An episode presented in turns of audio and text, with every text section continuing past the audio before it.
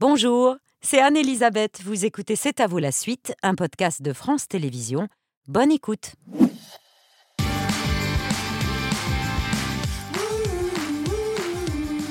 C'est à vous en direct jusqu'à 20h55 avec Mohamed, Pierre, Patrick et le point cuisson de 20h. Cédric Béchade du Relais Château de l'Auberge Basque à Saint-Pé-sur-Nivelle est toujours avec nous depuis lundi. Ce soir, des joues de bœuf énormes. C'est des- c'est Ils sont des- bien élevés. C'est des bonnes joues de bœuf qui seront accompagnées de céleri rave, Exactement. euh, mais surtout de crumble de. J'ai À l'ail oublié. noir. À l'ail noir. Crumble qu'on ail- retrouve ici. Donc Alors ça, c'est hyper digeste, il paraît, l'ail noir. voilà. C'est On ça peut- On peut le goûter comme ceci. C'est hyper digeste. La laine ne risque rien. Oh. c'est acidulé. Et on l'accompagnera du cresson et d'un jus de cresson, ainsi que d'une poudre de laurier.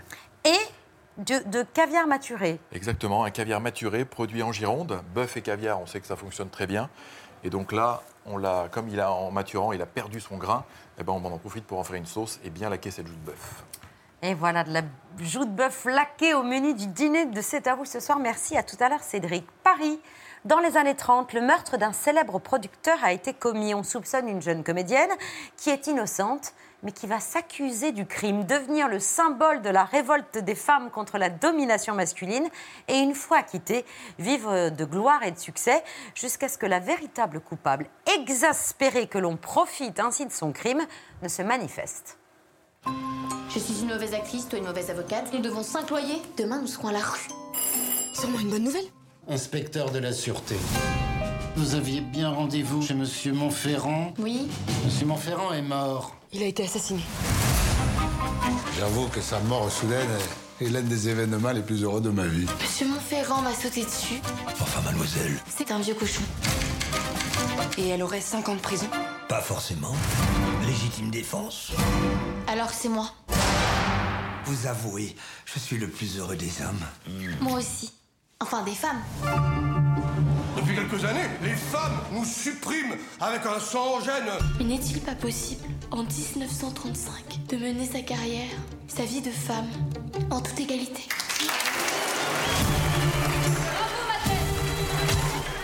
La vie me semble si différente à présent.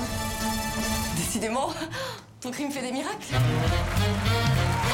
Pour Mademoiselle Verdier. Quoi Pendant 40 ans, j'ai pas osé tuer mon mari. Si j'avais su. Je crois que mon crime est en train de tourner la tête de toutes les femmes. Bonjour mes poupées. Mais regardez-moi ce luxe, cette robe de Eh chambre. bien, je vous en prie. Les récompenses doivent aller à celles qui les méritent. Les coupables qui nient, c'est ennuyeux. Mais les innocents qui s'accusent, c'est exaspérant. Je me demande si j'ai pas soudain perdu la notion du bien et du mal. Dans Mon crime, librement inspiré d'une pièce de théâtre signée Georges Bert et Louis Verneuil, les portes claquent comme dans un vaudeville, les dialogues sont truculents. Isabelle Huppert donne la réplique à Fabrice Lucchini aux côtés de Danny Boone, André Dussolier, Daniel Prévost, Michel Faux, Régis Spalès, Myriam Boyer ou encore Dominique Besnéard. Deux grands espoirs du cinéma y tiennent les rôles principaux, Rebecca Marder et Nadia Tereskevich. Une troupe menée par François Ozon, qui est ce soir notre invité, accompagné de Danny Boone, auquel il a demandé de prendre l'accent marseillais, et de Nadia Tereskevich, tout juste lauréate du César du meilleur espoir féminin. Bonsoir, chère Nadia. Salut Dani. Bonsoir François. Bienvenue. à tous les trois sur le plateau. C'est à vous un grand bravo pour mon crime qu'on a tous adoré ici. C'est très réussi. Pierre nous le confirmera dans un instant. Euh, Nadia et Dani, vous n'aviez jamais travaillé avec François, dont vous avez vu, je crois, tous les films, Nadia? Presque. Presque? Non, non, pas. Maintenant que le film est fait, Il pas dit ça au début.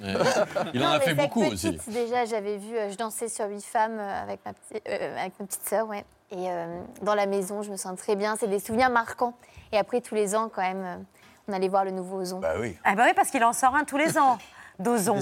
Vous êtes l'améniloton de- du, Ah, cinéma. mal. Euh, Nadia avait vu donc tous vos films, François, mais vous, vous n'avez vu qu'un seul film de Nadia avant de lui donner l'or. J'avais vu Seules les bêtes de Dominique Moll et je savais qu'elle venait de tourner avec euh, Valéria Brunetier-Deschi, avec Dans qui je suis très amie, parce qu'on a souvent travaillé ensemble. Donc j'ai quand même appelé Valéria pour lui demander qu'est-ce que tu penses de Nadia? Et elle m'a fait une éloge incroyable. et puis elle, surtout, Nadia avait fait des très bons essais, donc euh, j'avais pas beaucoup de doutes.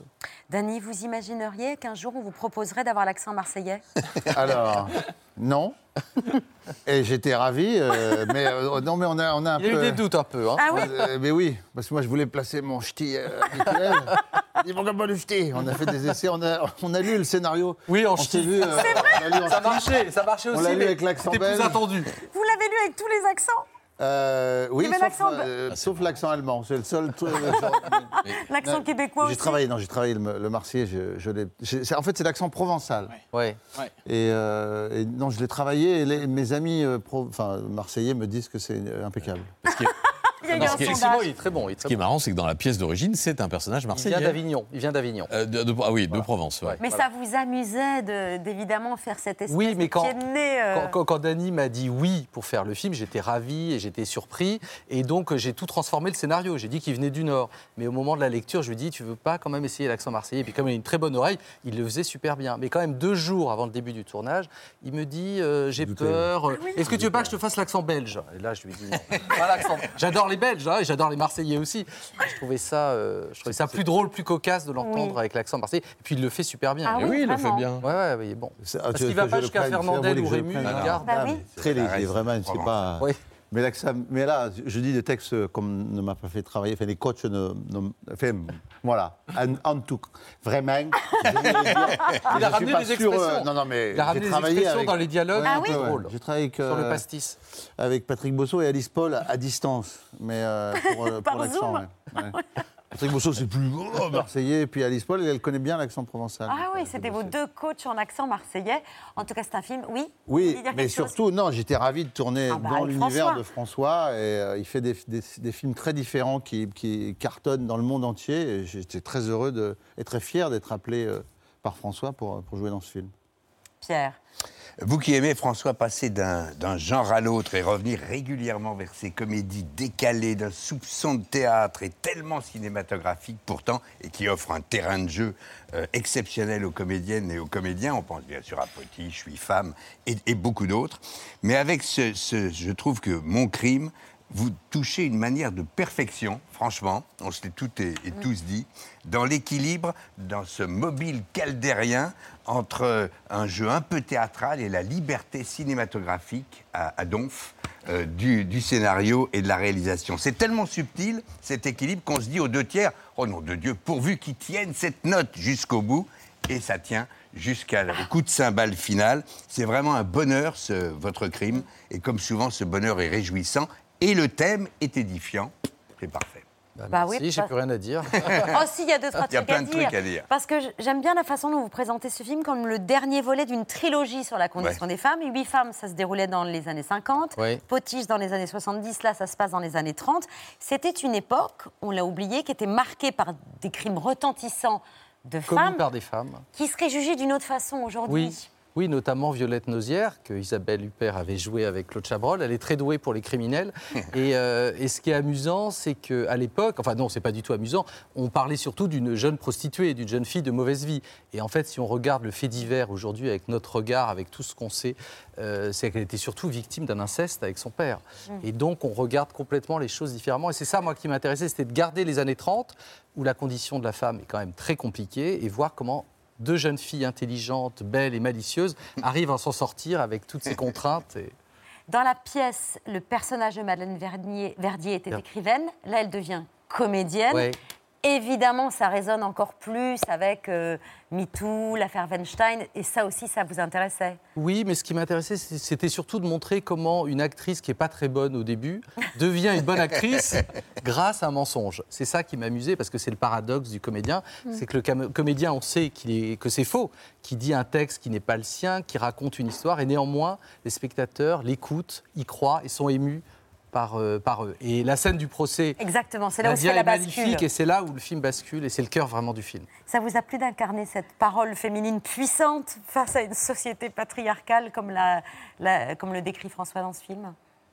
Bah, c'est sûr que dès la lecture, j'étais euh, j'étais vraiment euh, euh, surprise de toutes les résonances qu'il y avait avec l'actualité. Et là, en l'occurrence, dans le procès, j'ai vraiment aimé le fait que mon personnage ait vraiment une prise de conscience, a une vraie évolution. Et elle, euh, elle prend conscience en récitant un texte, donc avec les mots euh, de Pauline, qu'en réalité, elle croit à ce ouais, Rebecca Marder, euh, qu'elle croit en fait à ce qu'elle dit Et du coup, sa parole, euh, en croyant à ce qu'elle dit, elle est du coup bouleversée par, euh, par ces mots où elle se rend compte en fait qu'elle peut avoir une parole féministe et, et être entendue alors qu'elle ne l'avait pas jusque-là. Et donc c'est dans le jeu finalement que en fait elle, elle peut euh, euh, faire bouger le statut des femmes et être entendue. Et, et donc c'est c'est ça euh, l'évolution. Je l'ai trouvée hyper intéressante pour le personnage. C'est un hasard si ce film sort euh, le 8 mars Oui. non, non. Bah, non, c'est pas un hasard, mais c'était le film était prêt et c'est Gaumont qui a, qui a choisi cette date. Mais moi, je suis ravi de sortir la Journée de la femme. Oui, je savais. Je me rappelais. Je me disais, qu'est-ce qu'il y a le 8 mars? Ah oui, c'est vrai, c'est vrai. C'est le lendemain de l'anniversaire de ma mère.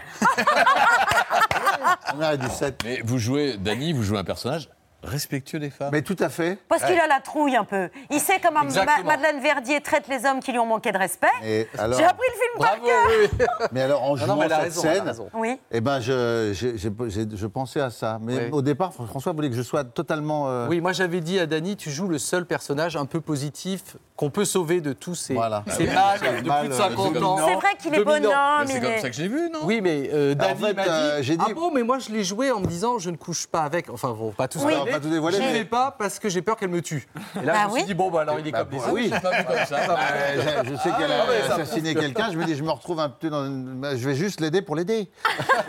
Sans rien demander en échange. Voilà. Moi, j'ai bien. j'aime ma femme, non, non. Moi, Je, je, je- moi, je je l'ai vu dit. comme Patrick, j'ai pensé que vous étiez Ah bah vieux, mon gars. ouais. Mais j'aime ma femme. euh, de 50 ans, voilà. Ah, moi, j'étais pas dupe une demi-seconde. Je fais, Oh, tiens, t'as mauvais Ah bah voilà. esprit. j'ai pas un mauvais esprit. Mais c'est vrai. Non, je sais lire entre les lignes Danny Boone avec l'accent marseillais. Je ne suis dupe de rien. Dans l'œil de Pierre ce soir, on va vous parler d'une pièce de théâtre qui forcément va résonner avec le thème du film Mon crime.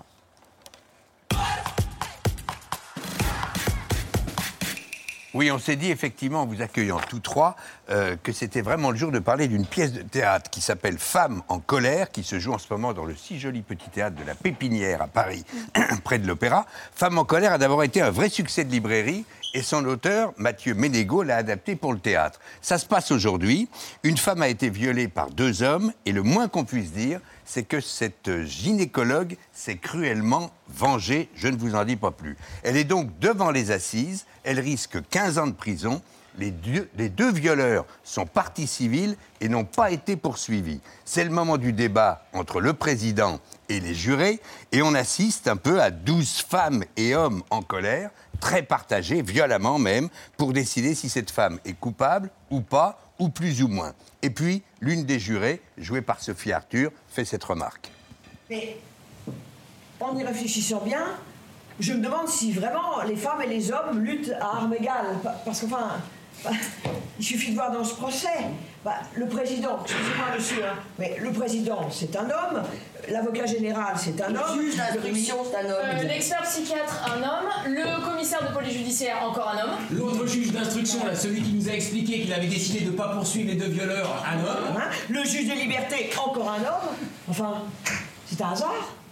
Cette femme n'a été entendue et jugée que par des hommes. Est-ce que tous ces hommes l'ont écoutée? Parce que moi, je peux vous dire que je l'ai écoutée, j'ai noté tout ce qu'elle a dit. Et je l'ai cru. Le dispositif du metteur en scène Stéphane Hillel est particulièrement efficace. L'accusé, joué par Lisa Martineau, est devant la scène et s'adresse à nous, euh, pendant que derrière, le- les jurés euh, débattent. Et entre les douze femmes et hommes en colère, le débat est rude et l'une des jurés demande la parole. J'ai été violée à 23 ans, dans le premier hôpital où je travaillais. Je m'entendais bien euh, avec un des chefs de clinique. Je croyais qu'il voulait m'aider à poursuivre des études, à euh, devenir infirmière. J'étais naïf. Puis un soir, après son tour de garde, euh, il, m'a proposé de me montrer quelques gestes médicaux dans une salle d'examen vide. Dès que la porte a été fermée, il a essayé de m'embrasser. On devine la suite de cette agression. Est-ce que ce témoignage enfoui et révélé ce jour-là fera basculer les débats? Vous verrez bien. Mais derrière la radicalité de la situation, on est amené à réfléchir beaucoup aux principes et à l'essentiel, comme le rappelle à la salle le président des assises, Gilles Kneuzet, vers la fin de la pièce. Je m'appelle euh, Clément Largeron, je suis le président de la cour d'assises. Tout le monde se moque de mon prénom dans les couloirs du tribunal. Clément. Oui, pour un juge, ce n'est pas l'idéal. Continuez à bafouer le droit, laissez l'opinion juger à l'emporte-pièce à coups de tweets et de posts, et vous récolterez à coup sûr le chaos et la dictature. Voilà, Femmes en colère, c'est un contre-champ théâtral brillant aux grandes questions qu'on évoque ce soir à travers votre traitement tellement élégant et, et intelligent. François, la pièce se joue à la Pépinière à Paris jusqu'à fin avril. Ben oui, forcément. Oui. On a pensé que ça résonnerait euh, Absolument. ce soir.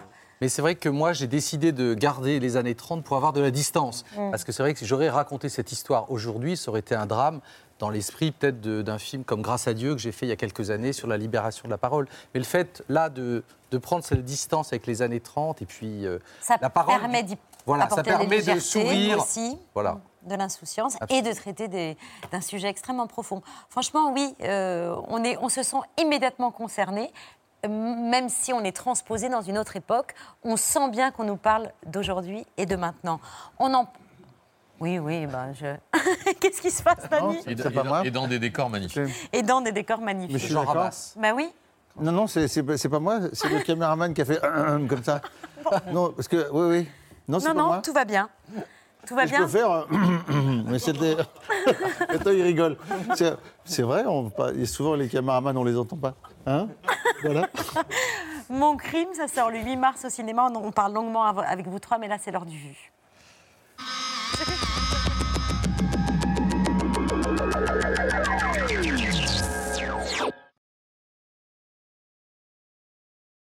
C'est le premier jour du mois de mars, journée mondiale du compliment. Alors on va y aller franco. Vous entendez le message que vous envoient ne- les forces syndicales, les Français qui disent le 7 mars, on va tout arrêter parce, parce qu'on est opposé à cette réforme 64 ans, lorsqu'on a commencé l'instrument à 6 ans, avec tout le travail et les sacrifices que cela implique, ce n'est pas tenable et c'est pour cela que nous manifestons avec tant d'autres. Les Français se disent mais qu'est-ce qu'ils font concrètement pour faire en sorte qu'on paye moins cher dans les rayons? Qu'est-ce qui se passe? À vos marques, prêts, achetez. Ouverture en grande pompe ce matin de cette nouvelle enseigne dans le Gard. Tenez, madame. Bienvenue. La promesse de tout juste, c'est son nom, des prix jusqu'à 10% moins chers que dans les autres enseignes discount. J'essaye de, de tenir le coup comme tout le monde, mais j'arrive plus. J'en ai marre, j'ai faim. Il est où, Olivia Grégoire? Il est où votre panier anti-inflation? Il est sur la table. Oh putain, ça fait ça Oh, je suis un vieux, j'ai envie pleurer. J'ai. Oh, des bananes Les Français peuvent avoir l'impression d'être un peu les couillons de la guerre, pardonnez-moi l'expression. C'est une expression que je, je vous laisse. Regardez ça. Elle est furieuse. Attention, attention, attention. Ok. Mettre la France à l'arrêt, ce serait laisser filer une crise qu'on peut encore éviter. L'absence de pluie depuis plus de 30 jours maintenant en France fait peser un risque extrêmement fort sur l'état de nos réserves en eau cet été. Mettre le pays à l'arrêt, c'est prendre le risque d'une catastrophe écologique, agricole, sanitaire, voire humaine dans quelques mois. Mettre la France à l'arrêt, ce serait négliger la santé de nos enfants. En 15 ans, il est possible d'éradiquer le cancer du col de l'utérus grâce à la vaccination. Mettre la France à l'arrêt, ce serait rater le train du futur. Alors que notre réseau ferroviaire est en train de vieillir à vitesse grand V, il est urgent d'investir massivement pour assurer la pérennité d'un des moyens de transport les plus efficaces et écologiques.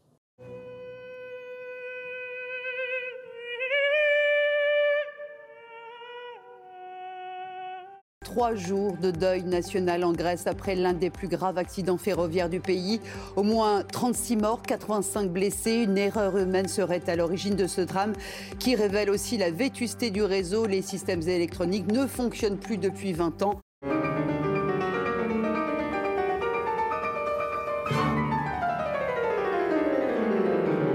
Leonardo Balerdi face à Thomas Callens. Balerdi, c'est à côté. Marseille sort de la compétition.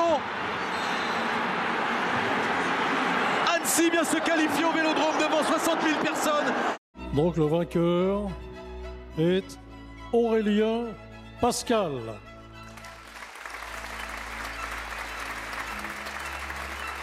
Alors, je crois qu'on s'est trompé d'enveloppe. C'est la magie du direct, n'est-ce pas? Alors je vais demander qu'on me rappelle. Alors déjà, on a, on a divulgaché euh, la, la catégorie suivante. mais mais on va rien dire. Vous vous rendez compte, il est 9h51, on n'a pas encore parlé de Pierre Palmade. Ça alors? Le phénomène de l'affaire Palmade. 20 000 articles euh, ont été publiés sur l'affaire ces dix derniers jours. Ça fait 2 000 articles quotidiens, c'est autant que la couverture médiatique du conflit ukrainien. Ça fait des clics, ça fait des vues, ça fait de l'audience. Est-ce qu'à votre avis, les codes de l'information sur les réseaux sociaux ont piégé les médias traditionnels? En tout cas, tout le monde a basculé dans l'économie de l'attention. J'aimerais vous demander pour commencer, euh, depuis combien de temps vous connaissez euh, Pierre Palmade? Je connais Pierre Palmade depuis à peu près 3-4 euh, ans. Ouais. Alors, gros nounours Je vais me rapprocher le plus possible, ça fera une super vidéo. Oh, oh non Vous avez participé à ce qu'on appelle des soirées chemsex hein Oui, aussi, oui. Ouais. Ça ressemble à quoi, une soirée chemsex Camille euh, a, été, a eu entretenu une relation avec, euh, avec Pierre Palmade. et elle, il, oh, finit par s'y Gilbert Collard, j'ai un invité qui est venu me voir ici et qui m'a dit mais il y en a aussi dans la politique des gens qui prennent des drogues. Euh, ça monte très très haut. Est-ce que c'est vrai ça? Oui. C'est vrai ça? Très très haut? Emmanuel Macron est attendu ce soir à Libreville au Gabon où il va co-animer le, le One Forest Summit, un sommet sur les forêts tropicales. La population s'élève contre les travaux d'une future centrale électrique photovoltaïque, tout près de leur habitation. Pour ce projet, 80 hectares de forêt doivent être rasés. Aujourd'hui, nous sommes là et on va rester là jusqu'au bout. Accompagner le désastre, l'État accompagne le désastre de la forêt, il rase en présence des forces de l'ordre. On n'est plus suffisamment touché par ce qui est en train de se produire dans le monde. On n'est plus touché par euh, des forêts qui sont rasées à l'autre bout du monde. On n'est plus touché par le plastique qui se déverse dans les océans. On voit ça à travers des écrans et comme une sorte d'abstraction. Un livre assez flippant, ça s'appelle Le suicide de l'espèce, comment les activités humaines produisent de plus en plus de maladies. Contre quoi ou à quoi est-ce qu'il s'agit de résister aujourd'hui? Pour moi, il s'agit de résister à une forme de, enfin, ce que Henri Miller appelait le, cauchemar climatisé, c'est-à-dire euh, une société obsédée par le matérialisme, obsédée par euh, l'idée de croissance, de productivité, même de travail, j'ai envie de dire, et qui est en train de nous emmener à l'abîme.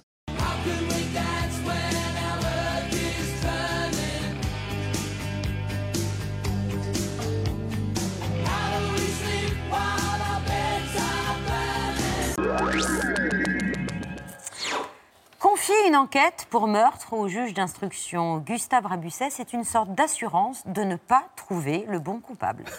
Montferrand n'avait que 62 ans et une robuste constitution. Il y avait donc toutes les chances que tu lui payes sa rente encore longtemps. Oui, j'avoue que sa mort soudaine est l'un des événements les plus heureux de ma vie. Je ne te le fais pas dire. Gustave, où veux-tu en venir? Aucun être au monde n'avait plus d'intérêt que toi à ce que Montferrand disparaisse. En conséquence, je ne saurais poursuivre l'instruction de cette affaire sans te demander ton emploi du temps samedi dernier, jour du crime. Samedi dernier, j'ai déjeuné chez toi. Tu as des témoins? Toi? Moi? Ça ne compte pas, puisque je ne peux pas m'interroger moi-même. Ah ben, euh, ta femme, la mienne, tes domestiques, le concierge Soit, je les convoquerai. Alors, Danny Boone, c'est un dossier passionnant parce que, en plus d'être un acteur remarquable, Danny Boone a une vertu. Danny Boone a une qualité, c'est qu'il est intrinsèquement sympathique, mais au sens large, et une capacité à raconter des histoires. J'aime énormément les acteurs qui se la jouent pas sérieux entre les prises. Quand tu vois un être intrinsèquement sympathique, euh, euh, jovial et en même temps humble, intelligent. Non, non, j'y vais en qualité avec le Danny Boone. Il y va avec le Danny Boone. C'est quel genre de dossier, Fabrice Merci, Fabrice. Euh, intrinsèquement euh, drôle, intelligent. Et, voilà, j'ai adoré tourner avec lui. Parce qu'on le voit, il y a un plaisir pur du texte et du mm. cabotinage. De l'échange, oui. Euh, oui, enfin, il y a une belle écoute, quoi. C'est souvent ça, la comédie, c'est de l'écoute, en fait, et du partage.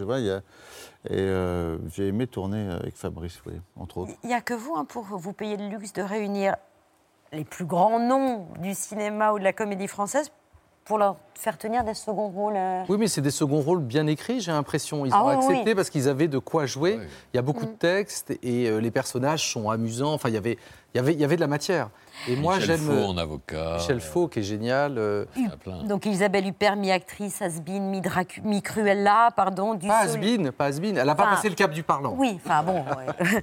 Euh, du Solier en beau-père, euh, un poil vénal. euh, Las Palais en, enquê- en enquê- en enquêteur génial. Michel Faudanel Prévost en magistrat. Euh, autant d'acteurs que d'horizons différents, sans aucun snobisme? Bah, moi, j'aime quand je fais un casting d'avoir euh, tous les, trucs ouverts. Enfin voilà, je je suis pas pour séparer les acteurs. Je pense que les acteurs, ils font tous le même métier et j'aime bien mélanger différentes familles.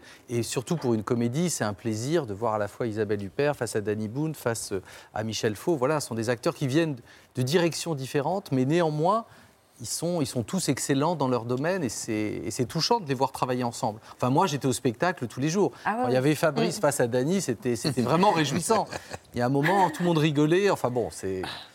Oui, euh, sans snobisme, ça, ça vous inspire quoi, euh, De, Dany de la part de. de la part de François et de réunir justement, de ne pas se dire, voilà, il y, a des- il y a des acteurs pour certaines comédies, je suis pas le premier à faire certains ça. cinémas. Un cinéaste sais. comme Alain René, euh, il travaillait avec Roger Pierre, par exemple. Buñuel, il mélangeait aussi beaucoup d'acteurs qui venaient d'horizons différents. Donc euh, ça devrait être na- naturel, il me semble. Ce qui ne l'est pas tout le temps, Dany. Oui, le snobisme, mais ne passe pas la- le, le temps en fait. C'est vite obsolète. Bravo. C'est vrai qu'une fois Bravo. que- et ce qui reste, c'est les films et les histoires qu'on raconte. Il n'y a pas plus daté que le snobisme. Non, mais c'est vrai. Je veux dire, aujourd'hui, euh, on encense euh, Louis de Funès, euh, Bourvil, alors alors qu'il qu'ils étaient. Louis de Funès était détesté. Euh, c'est Daniel Thompson qui me racontait que. euh, c'est dans le Cornio, je crois, où euh, Rabbi Jacob. euh, où- euh, Rabbi Jacob, où il voulait pas tourner. euh, il était dans sa caravane parce qu'il avait eu un article très mauvais euh, et euh, il voulait pas aller sur le plateau pour tourner parce qu'il s'était fait détruire en disant qu'il faisait que des grimaces et que c'était pas un acteur, alors que c'était euh, c'était un clown et un acteur extraordinaire. Des grands rôles, donc, des, pardon, des grands acteurs, mais des seconds rôles, parce que les premiers rôles, c'est vous, euh, Rebecca et Nadia, euh, pour ces deux premiers rôles. euh, où vous, pour, et, et vous étiez toutes les deux, d'ailleurs, nommées à la fois pour les, les Césars catégorie révélation féminine. Mais c'est vous qui l'avez eu. Pour euh, les amandiers, votre rôle dans les amandiers de Valéria Bruni Tedeschi. On regarde la petite séquence. Voilà. Nadia Tereskiewski. Elle joue une femme qui intègre au début des années 80 l'école des amandiers de Nanterre, dirigée par Patrice Chéreau, et va y vivre sur scène, comme dans sa vie amoureuse, les premières grandes joies. Ça me touche beaucoup, merci. Euh, je suis très heureuse, vraiment. Les Amandiers, c'est un film euh, que j'aime tellement. Voilà, il m'a, il m'a rendu libre dans le jeu et ça, euh, c'est grâce à, à la direction intense et passionnée de Valéria. Euh, merci à ma famille et mes amis pour leur amour et leur soutien quotidien. Merci beaucoup. Voilà cette émotion contagieuse. Mm. Non? Je sais pas, vraiment, je suis très heureuse, euh, ouais, très émue que, que des gens euh, voilà, aient reconnu le travail qu'on a fait dans ce film, en fait. Et la prochaine fois, tout le monde prononcera correctement votre nom de famille, Tereshkiewicz. Presque, parfait. Ah, c'était pas ça, c'était pas ça C'est Tereskevich. Ouais. Ah. Et boum Moi, j'ai mis du temps aussi. À Ah bah moi, on m'a on m'a dit un Bah, jour pol- on m'a dit un jour qu'en polonais SZ c'était che et CZ che. En fait, non, non, mais euh, je pense que vous avez vraiment raison. C'était plus euh, la, la- en version française. Ah d'accord. Dany, En un tout cas, pour conclure, euh, c'est beaucoup de points au Scrabble. Exactement. C'est vrai. Ouais. Et alors, ce qui est troublant aussi, c'est que dans ces deux films, euh, dans Mon crime et dans Les Amandiers, vous incarnez euh, les deux fois une actrice débutante. Ouais. Et dans Les Amandiers, une actrice qui apprend son métier en même temps que son personnage. Il y avait un peu une mise en abîme, hein, parce que que ce soit dans Les Amandiers où j'ai travaillé des textes de théâtre et je l'ai vraiment pris comme un. J'ai découvert le métier ouais, de, de comédienne en même temps. En fait, Euh, il y avait un truc qui était. euh, L'identification était beaucoup plus simple. Et là, euh, dans les années 30, euh, c'est intéressant de, de voir euh, ce que c'est d'être euh, comédienne débutante en fonction des époques, de se plonger dans les années 30, voir ce que c'était les possibilités, parce que François a dit euh, voilà, qu'elle est mauvaise actrice, mais je pense que Madeleine, elle sait même pas ce que c'est vraiment d'être comédienne. Elle a été doublure euh, euh, par-ci, par-là, et puis elle rêve de Daniel Darieux, mais il y a. y a, hum, Elle n'a pas eu d'occasion encore. non, elle n'a pas eu d'occasion, puis elle ne sait pas vraiment ce que c'est. Et, et moi, j'ai pris un plaisir fou à travailler le. Je viens pas du théâtre, donc travailler la langue, les mots, l'articulation, comme j'avais quand même des, des petites pointures en face de moi. euh, voilà, ça, ça porte, quoi. Et, euh, et j'avais un peu la pression, quoi, quand j'ai justement. euh, Bien sûr. parlant de Fabrice. Mais votre particularité, c'est que vous venez ni du théâtre ni du cinéma, mais de la danse. Ouais. Vous destiniez à devenir danseuse professionnelle. Ouais, Vous avez arrêté à 18 ans. oui. Ah, vous êtes au courant. Pourquoi?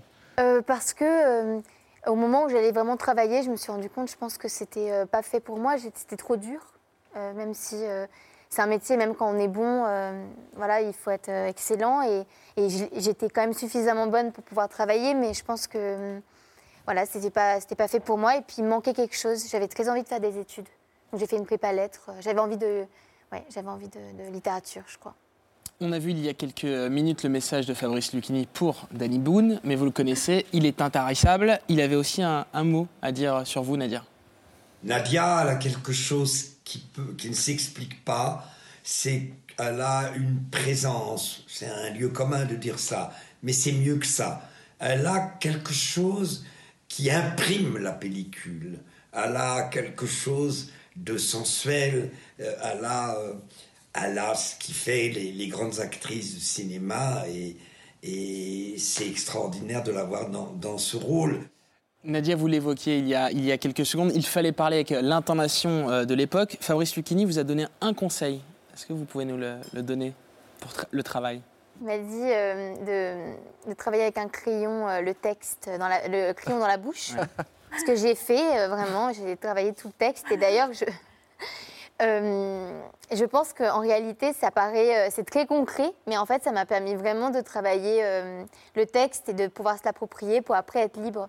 Et comme j'avais Fabrice en face. euh, J'ai fait ça aussi, moi. Au Ah cours oui Simon, au cours Simon, on faisait ça. On apprenait le texte euh, avec un crayon dans la, dans la- dans la bouche, entre les dents. ouais. Bah ouais, c'est prêt. Moi, je pensais qu'il fallait jouer aussi avec un crayon. en fait, il faut l'enlever à un moment donné. Du coup, c'est pour ça que j'ai perdu 5 ans, moi, Bah dans ma carrière, parce que je, jouais avec un crayon dans la bouche. C'est un petit peu dans mon CV, ouais. Tant que c'est dans la bouche. Exactement. Donc vous l'avalez pas. Euh, François, j'ai mon petit euh, Lucchini aussi qui parle de son réalisateur. on peut, on peut sortir de réalisateur, réalisateur euh, euh, mystérieux, énergique, extrêmement énergique. Euh, aimant les acteurs, c'est des lieux communs, mais c'est vrai. euh, euh, joyeux, euh, masqué, car on ne connaît jamais le fond réel de son être. Produisant de la joie, particulièrement sur ce tournage. C'est vrai. Mais J'adore C'est vrai. Fabrice. C'est le troisième film qu'on fait ensemble. Et euh, c'est un beau cadeau qu'il accepte. euh, Rabusser. Au début, je lui avais proposé un autre rôle, mais il voulait celui-là. Ah oui. Il a eu. Oui, oui. Au début, je lui avais. En fait, parce que en fait, Fa- Fabrice, à un moment, disait qu'il voulait arrêter le cinéma, il en avait ras-le-bol. Donc, je- euh, donc j'ai proposé le rôle d'abord à André Dussolier. Non, j'ai donné le scénario à André Dussolier qui m'a dit je voudrais faire Rabusser. Et euh, voilà, j'ai dit bon, bah ok. euh, Ouais, ouais. Et puis après, pour après j'ai dit bon, bah, je vais offrir à Fabrice Bonnard, qui arrive à la fin. Le beau-père. Voilà, et Ouais. Fabrice lit le scénario, il me dit j'adore. Alors bon, déjà j'étais agréablement surpris.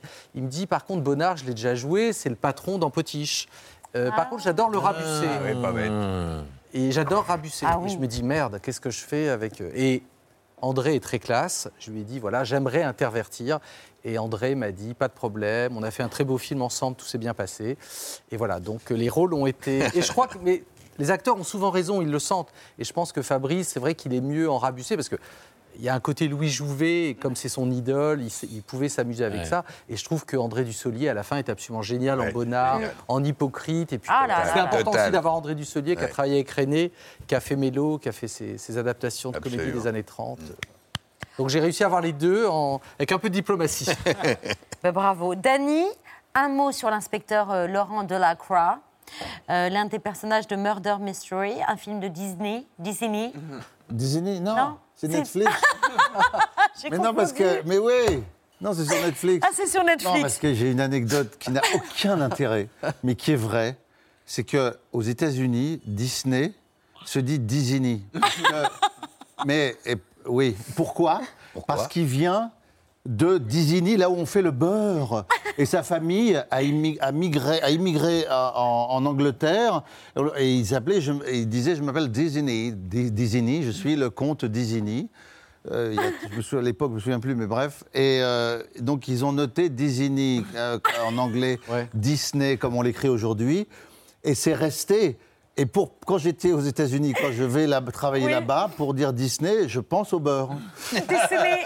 Et cette anecdote n'a aucun intérêt. Mais si vous voulez dire Disney en étant aux États-Unis, pensez au beurre Disney. Alors que Netflix se prononce Netflix. Net- alors, Netflix, c'est un, un. Marocain, c'est un Marocain, c'est le Netflix, qui a immigré euh, voilà, aux États-Unis. Donc, sur Netflix sort bientôt la Pardon, suite Oui, de Murder, Murder Mystery, Mystery. avec toujours Jennifer et Adam Sandler, dans lequel fait. vous jouez ce flic, là, qui est l'un des patrons d'Interpol, qui ne comprend pas très bien ce qu'il fait là, qui n'est pas franchement à sa place, dont la vie privée est hyper bon. compliquée. Ouais. Euh, voilà, divorcé plusieurs fois, des enfants illégitimes, et qui vrai. soupçonne aussi ce qu'il ne faut pas soupçonner. C'est pas faux.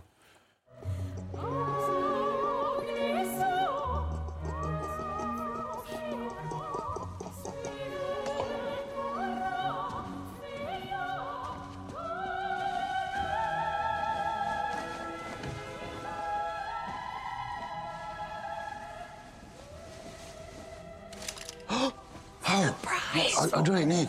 Smoke rings. How you doing? Did you get our Christmas card? Uh, fine, and yes, the, the matching sweaters were a nice touch. That was my idea. Sorry, we need a little bit of help. We need a lot of help. Yeah.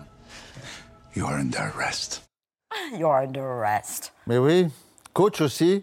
Alors, pas Patrick Bosso. Ni Alice Paul.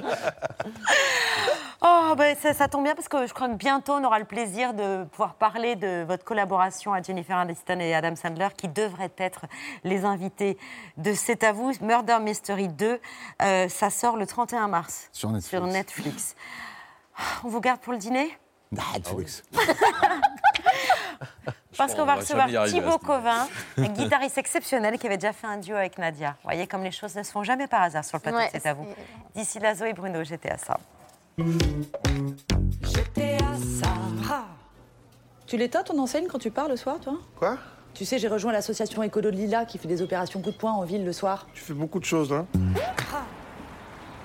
Bonsoir Bonsoir On est trop content de t'avoir avec nous. J'avais l'impression d'être Gulliver. Mais pourquoi ils mettent que des gens petits pour aller éteindre des trucs en hauteur? Ce serait pas plus pratique avec une échelle? Trop contraignant. On a ça. Mais parfois, ça suffit pas. Souvent, souvent, ça suffit pas. Une 16 En fait, il faudrait des tiges plus grandes. Y a pas, mais on s'adapte. Allez vite, la suivante Et vous faites quoi là? Bah, nous éteignons une enseigne qui gaspille inutilement de l'énergie et participe au réchauffement climatique. Rallumez-la immédiatement, ou c'est moi qui vous éteins? Non Ah, Ah bon? Si, si, vas-y, rallume. Non. Ah non, mais euh, attendez, sérieux, une enseigne sur tout le quartier. En vrai, euh, ça passe, hein? Voilà. Il s'agit du dérèglement climatique. Nous sommes sans concession. Qu'est-ce que ça peut vous faire à vous qu'elle reste allumée, votre enseigne? Il a personne qui passe dans cette rue. Puisque vous vendez, c'est moche. Oh là Ok. Voilà Cassez-vous Cassez-vous Bon bah tu t'en sors pas mal, hein, parce que je vais te dire, avec ce genre de mec là, t'étais à ça de te faire péter la gueule. Bah oui, mais bon, c'est rageant. J'étais à ça d'être à la hauteur. T'étais à ça d'être à ça, quoi. Nadia, François, Dany, bienvenue à la table de C'est à vous, aux côtés de Bertrand Chameroy et du guitariste, le plus titré au monde, Thibaut Covin. Bonsoir, cher Thibaut. C'est toujours un plaisir de vous recevoir. La dernière fois, c'était pour un album de musique de film, dans lequel vous euh, proposiez un duo avec Nadia, notamment quand vous repreniez la chanson d'Hélène, tirée du film Les choses de la vie. Euh, vous- Nadia, vous étiez la Romy de Thibaut, en quelque sorte. La quoi, pardon La Thibaut. Ah, ah bah, c'est un honneur. Il faut, prendre- faut mettre un crayon dans la bouche. Ah ouais. euh, la- Peut-être que tout à l'heure, euh, vous nous en improviserez quelques notes. Ah, on peut essayer de s'en rappeler, Bon. si ça t'amuse. Cette fois-ci, c'est un album consacré à Bach, dont vous rendez la musique universelle et accessible, élaborée et à la fois simple, qui semble couler de source sous vos doigts. C'est absolument merveilleux. On va vous entendre dans un instant. Mais laissez-moi vous présenter Cédric Béchade, qui est en train de rêvasser, euh, la tête en l'air. Je- Euh, Cédric, Cédric Béchade, hein. le chef du relais Château l'Auberge Basque à Saint-Pé-sur-Nivelle. Des joues de bœuf, messieurs, dames. Voilà, avec Mesdames, une messieurs. sauce au caviar maturé de Gironde, des beaux petits euh, céleri raves et branches. C'est rare d'avoir les deux euh, cumulés comme ça. Crumble d'ail noir et un jus de cresson pour donner du relief au plat. Belle dégustation à vous. Merci, chef. Bach, vous en parlez merveilleusement bien, mais c'est encore plus limpide lorsque vous en jouez. Vous êtes venu avec votre guitare. C'est sur la célèbre toccata et fugue en ré mineur que s'ouvre cet album de pièces majestueuses qui ont été composées pour l'orgue, mais que vous avez transposées à la guitare. Et quand on vous écoute, on se dit qu'elle a été écrite pour la guitare.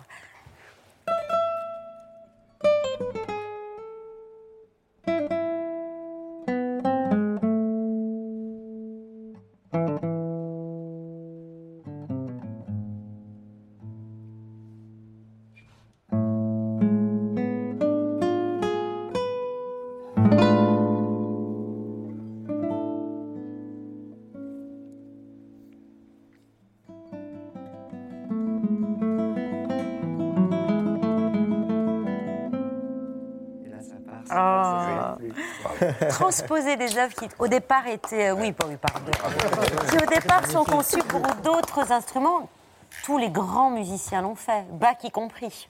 Oui, d'ailleurs, Bach le revendiquait. Il aimait l'idée que sa musique soit universelle, qu'elle puisse être jouée à tous les instruments. Et, euh, et moi, je partage bien évidemment complètement cette philosophie. La guitare classique qu'on connaît aujourd'hui n'existait pas à son époque.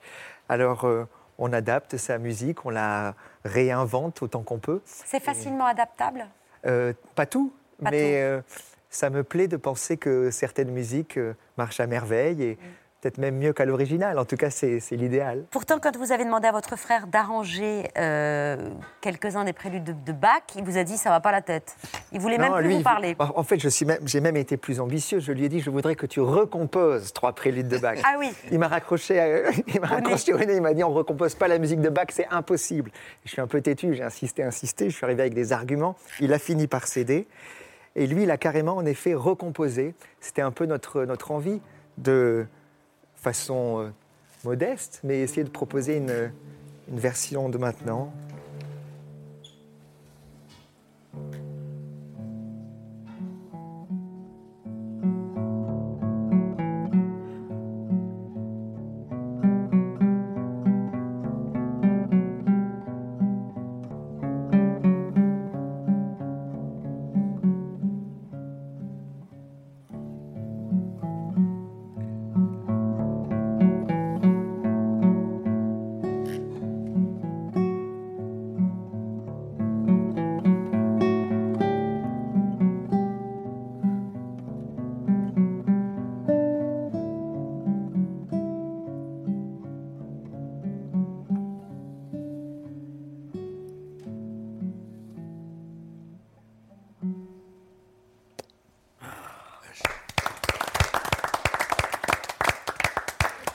La plus grosse difficulté de cet album, c'est la chaconne, morceau composé à l'origine pour euh, violon, dont vous avez amené, je crois, la partition. Elle est roulée parce qu'elle est euh, volumineuse. Ah, elle est infinie. Elle, est- elle peut même aller jusque là-bas. Ah ouais Ah oui, oui. Et hop Ah ouais Ah oui, effectivement. Ah, ça, c'est- fait quoi, ça fait quoi, une demi-heure à peu près? La, la- un chemin la de partita table. entière fait plus de 40 minutes. Oui. C'est en cinq étapes somptueuses. Et ça, c'est la dernière qui dure un peu plus d'un quart d'heure. Et c'est complètement euh, bouleversant, renversant. C'est c'est un océan, c'est merveilleux. À chaque fois qu'on recommence à. Chaque matin, quand je la travaillais, je posais le premier accord. Et j'avais ce sentiment de partir, de quitter le port pour une épopée extraordinaire. C'est océanesque, je suis amoureux de l'océan. Et, et, euh, c'est toujours différent. C'est. Il n'y a, pas- y a pas de mots, c'est incroyable. Et, et vous l'avez adapté ou c'est la même partition que celle composée euh, pour le violon à À, l'origine à nouveau, c'est adapté, c'est assez proche, cela dit, et mais j'ai essayé de faire en sorte que, que, que ça sonne naturellement à la guitare, qu'on puisse rêver que c'est été écrit pour la guitare avec ce côté intime. C'est ça que j'ai cherché aussi dans ce disque, parce que certaines pièces, comme celle-ci par exemple, peuvent avoir au violon un côté très euh, virtuose, alors que moi, au contraire, j'avais une envie de sérénité, de, un sentiment que je découvre légèrement. Et, et voilà, essayer d'être intime et doux et jouer peut-être un peu plus lentement, un peu plus posé. Je, je rêvais l'idée qu'on quelques l'écoute De la chaconne au coin du feu. Les premières notes qui, qui font qu'on on quitte le quai.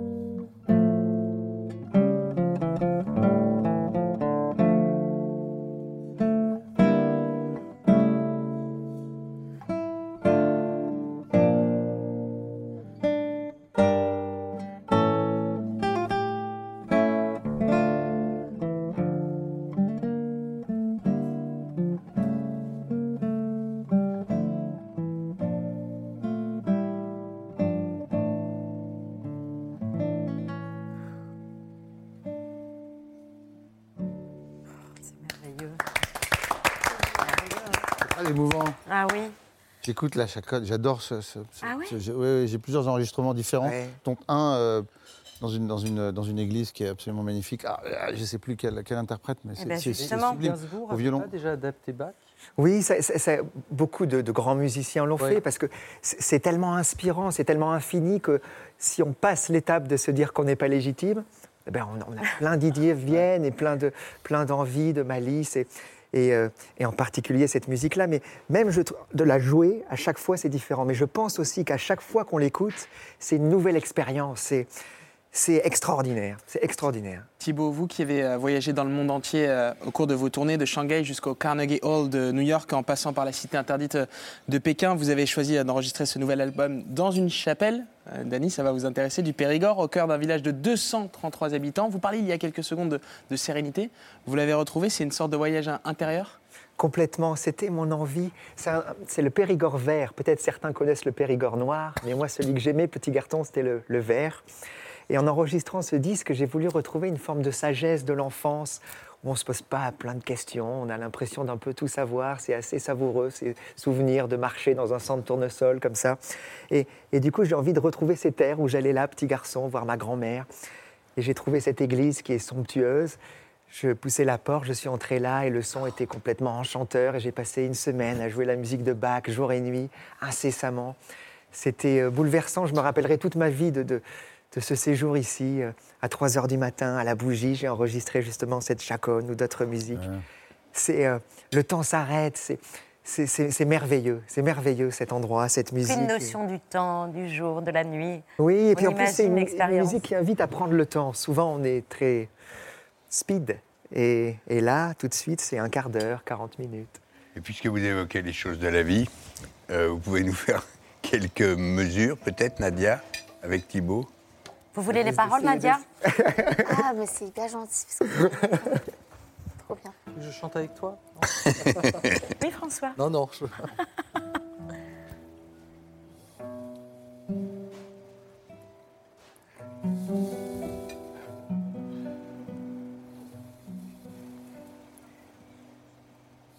Ce soir, nous sommes septembre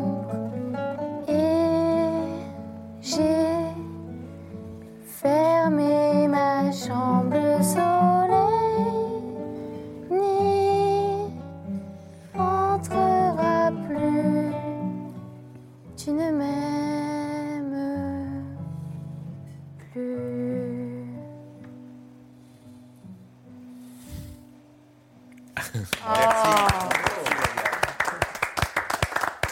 Bravo Nadia. En plus, euh, on était en, dans l'éloge juste avant, elle n'était pas du tout au courant et on lui a dit Oh ben, Moi non vous- plus, d'ailleurs. c'est ça. C'est l'idée de Thierry.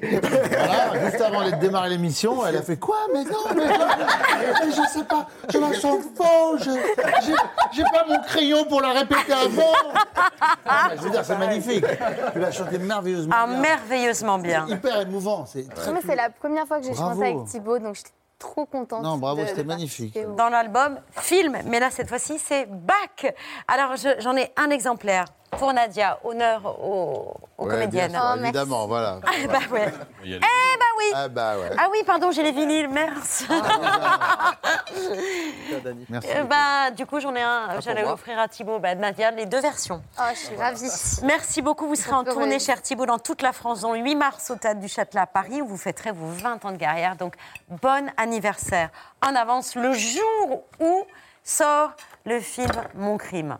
Si ça, c'était pas prévu à l'avance. Eh bien non, c'était un hasard comme on sait si bien les organiser. Ah, c'est à vous. Merci beaucoup à tous les quatre d'avoir accepté notre invitation. On conclut cette émission comme tous les soirs. Et c'est pas un hasard, par Bertrand Chameroy.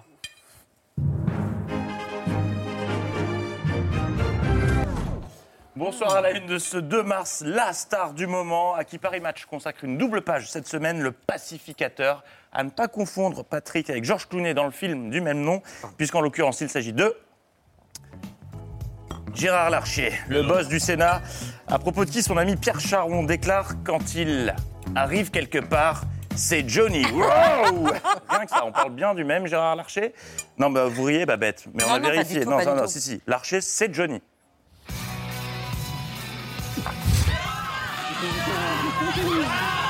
Gérard Larcher, bonjour. Bonjour.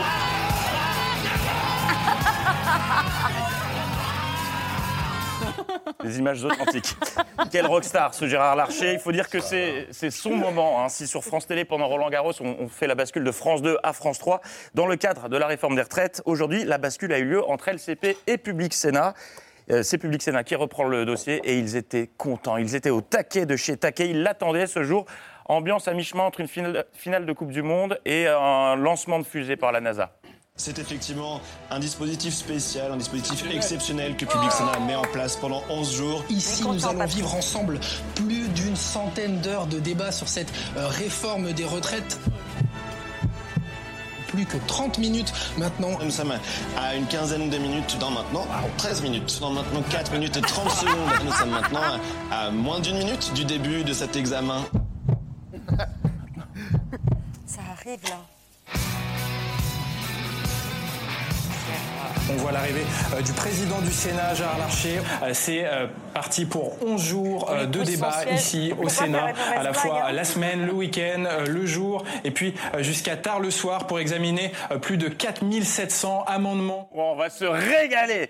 Ils sont tellement contents que la réforme arrive enfin au Sénat qu'ils sont complètement fifous sur leur plateau Public Sénat. Une troisième motion référendaire qui a été dégainée juste avant le début de séance pour créer un incident.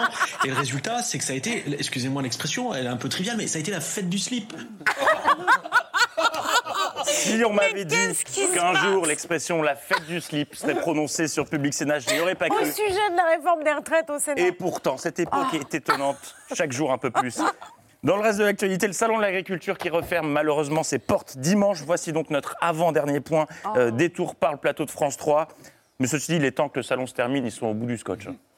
Ouais, allez-y, croquez.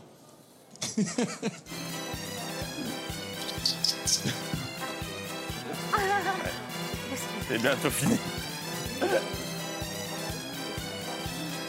Eh, c'est bon, ouais, mais ça doit être très sympa de sonner euh, chez ce monsieur euh, le jour d'Halloween parce que quand il distribue des bonbons, il est très généreux. Il a la main lourde, mais il est généreux. Il m'en a donné 40. Euh, ce bonbon Lavogène, c'est qu'ils ont été inventés dans le Grand Est, euh, dans le Grand Est, dans les Hauts-de-France en 1927 par un problème, c'est pharmacien. qu'il Il avait des ruches dans les Vosges. Euh, il s'est dit bon bah voilà, j'ai des ruches dans les Vosges. Alors, euh, si vous sonnez chez lui, c'est par terre que vous trouverez euh, les bonbons. Euh, en revanche, ce n'est pas parce qu'on est au salon qu'il faut faire n'importe quoi. Merci de l'avoir rappelé, madame. On trouve euh, du sirop euh, de bêtises et de la crème de bêtises à consommer avec modération, évidemment. Et oui, parce que si on en abuse, on finit par en faire des bêtises, comme notre chouchou Romain, qui ce matin a un poil vexé Cindy Fabre, l'ancienne Miss France. Il ne l'a tout simplement pas reconnue. Miss France qui est là et Thierry le youtubeur. J'ai deux stars en une sur France 3. Voilà, deux stars. Une star de YouTube et Miss France 2023. C'est ça le, star, euh, le salon de l'agriculture. Et Cindy Fabre qui sent donc le pâté. Mais notre euh, intervention préférée du jour restera cette question. Vous êtes encore en train de faire des études d'agriculture. L'idée c'est quoi? C'est de faire quel métier plus tard? Bah, agriculteur. J'aurais parié sur dentiste ou comptable. Comme quoi, non, vraiment, euh, une époque pleine de surprises. Et on referme ces actualités avec cette, euh, une page internationale et la sortie du nouvel opus des aventures d'OSS 2023. Emmanuel, bonisseur de la batte, qui est arrivé en Afrique pour une tournée de 5 jours, habile. Première étape, le Gabon pour le One Forest Summit. Merci.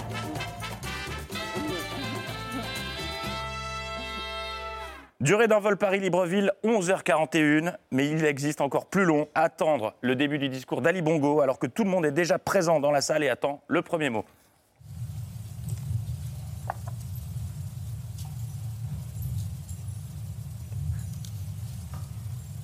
On peut y aller. C'est de l'archer du Gabon. Voilà, ça c'est bon, on a les lunettes, allez, on y va. Ils sont tous assis, ils attendent. Ça marche, on y va. Monsieur le Président. Eh, on n'a plus le temps, désolé. OSS 2023 qui a ensuite visité une forêt de manière très naturelle, car oui, il est président, mais il randonne comme tout le monde. Hmm, c'est donc cela que vous appelez le poumon vert. Quelle splendeur. Mais vous avez du personnel, des jardiniers pour entretenir tout ce bazar. C'est très intéressant, mais si vous me le permettez, je vais plutôt aller faire un shooting près du gros arbre là-bas. Non, monsieur le président, la chemise ouverte, je suis vraiment pas sûr. Fermez un bouton. Voilà, c'est peut-être mieux. L'idéal, c'est que vraiment, n'en faites pas trop. Non, n'en faites pas trop. Ça, par exemple, non. Ah non, il va grimper. C'est pas... Soyez naturel, mais sans trop en faire, monsieur le président. Bon, faites ce que vous voulez, écoutez.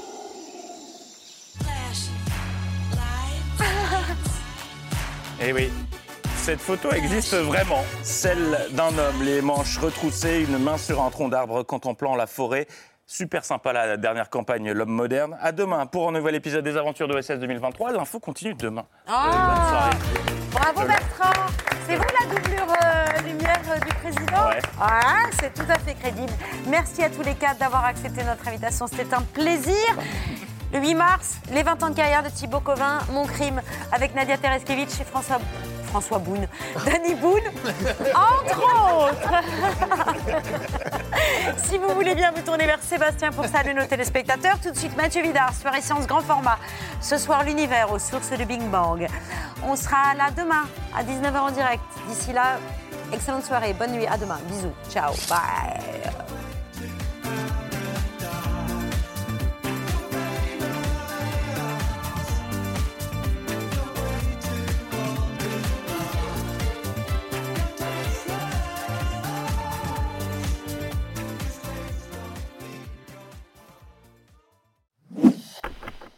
Merci d'avoir écouté ce podcast de France Télévisions.